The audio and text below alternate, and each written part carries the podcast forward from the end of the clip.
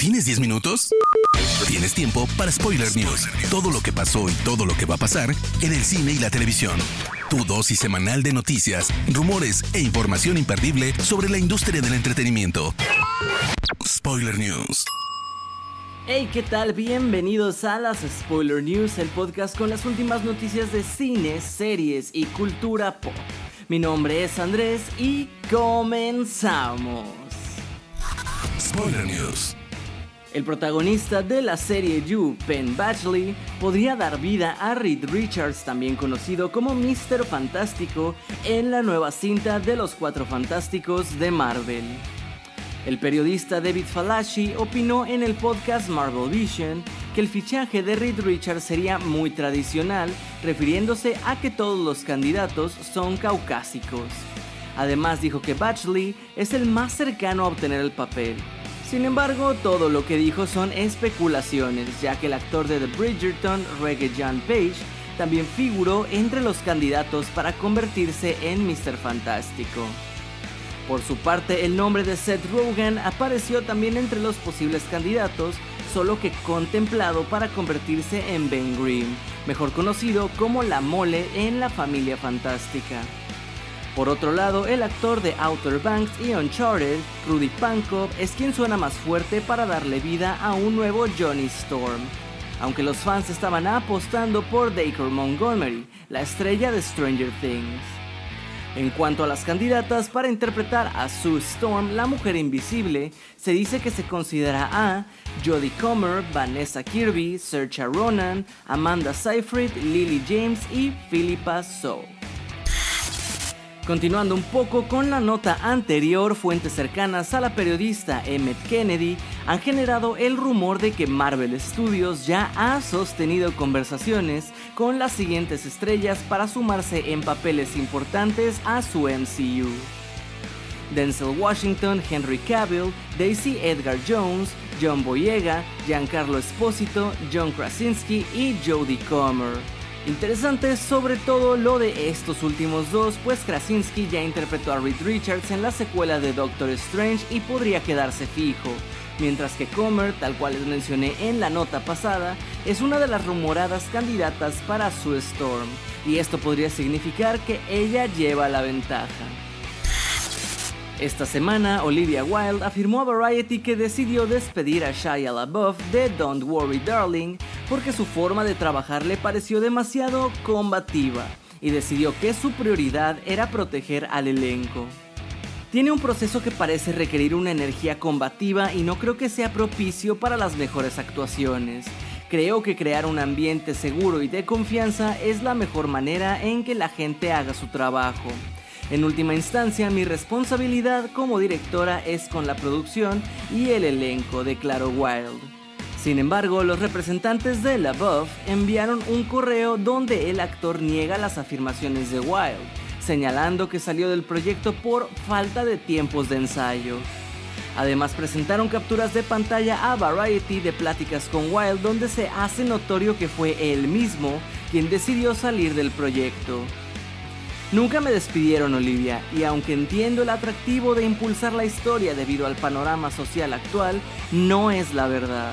Así que te pido humildemente, como una persona con miras a hacer las cosas bien y no tener problemas en mis futuros proyectos, que corrijas tu narrativa lo mejor que puedas. Espero que nada de esto te afecte negativamente y que la cinta tenga mucho éxito. En las capturas se ve cómo el actor explica que no seguirá, mientras que Wilde le insiste que no salga del proyecto, incluso argumentando que su intención de salir puede servir como una llamada de atención a Florence Pugh, y se compromete a pedirle a la actriz que ponga de su parte. Al final, ante la negativa del actor, Wilde le contesta, respeto tu honestidad, estoy destrozada porque podría haber sido algo especial, pero quiero dejar en claro que significa mucho que hayas confiado en mí y es un regalo que llevaré siempre. Chris Rock reveló que la academia le ofreció ser el presentador una vez más de la gala de los Oscars 2023, pero el actor rechazó tajantemente la invitación, alegando que regresar sería como si Nicole Brown Simpson, esposa de OJ Simpson, regresara al restaurante donde olvidó sus lentes justo antes de ser asesinada. Lionsgate, el estudio que hizo mancuerna con Warner en 2015 y le ayudó a desarrollar películas como Dune y Godzilla vs. Kong, parece que está listo para abandonar el trato.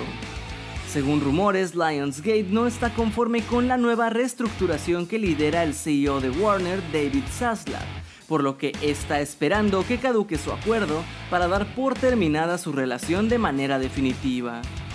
Supuestamente el estudio buscaría asociarse con Paramount o Sony, pero no se tienen más detalles al respecto.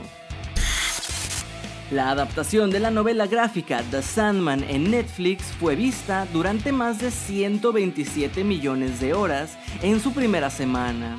Estos son números para celebrar, sí, y al momento el show sigue en número uno de visualizaciones a nivel mundial. Sin embargo, no es razón suficiente para asegurar una segunda entrega. Así lo ha afirmado el autor de la novela y productor de la serie, Neil Gaiman, quien pidió a todos ver The Sandman completa y recomendarla, pues los altos costos de producción podrían hacer que la serie se cancele a pesar del buen recibimiento.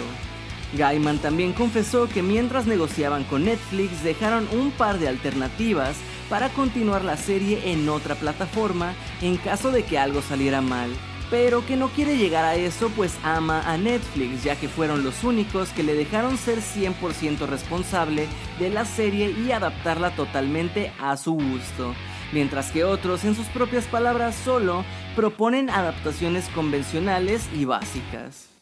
En todo caso, la principal problemática de cambiar de plataforma sería el costo de la serie cuya primera temporada rondó los 165 millones de dólares. Netflix anunció que la cuarta temporada de The Umbrella Academy ya tiene luz verde y esta será el final de la historia.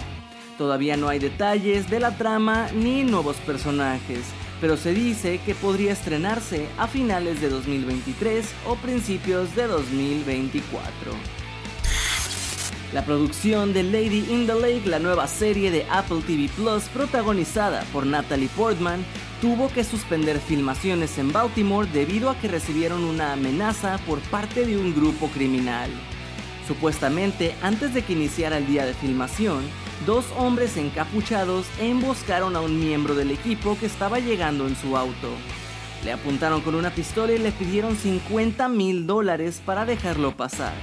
Al negarse, ellos dijeron que regresarían más tarde y le dispararían a alguien si no tenían el dinero listo. Por esta razón, la producción de la Por esta razón, la producción de la serie quedó suspendida hasta que encuentren otro sitio y refuercen medidas de seguridad. El portal Giant Freaking Robot reporta en exclusiva que Elizabeth Olsen, a quien conoces por su papel de Wanda Maximoff, está en conversaciones para unirse a la segunda temporada de nada más y nada menos que House of the Dragon. Esto en un papel aún sin revelar. La primera temporada del spin-off de Game of Thrones se transmite actualmente por HBO Max. Spoiler News. Hermoso público, hasta aquí las noticias más importantes de esta semana. Si no se quieren perder ninguna, sigan Spoiler Time en todas nuestras redes sociales. A mí por lo pronto no me queda más que agradecerles, me llamo Andrés y nos escuchamos en la próxima edición de las Spoiler News. Chao. Termina Spoiler News y comienzas la semana informado. Te esperamos el próximo lunes a primera hora para ponerte al día en menos de 10 minutos. Spoiler News.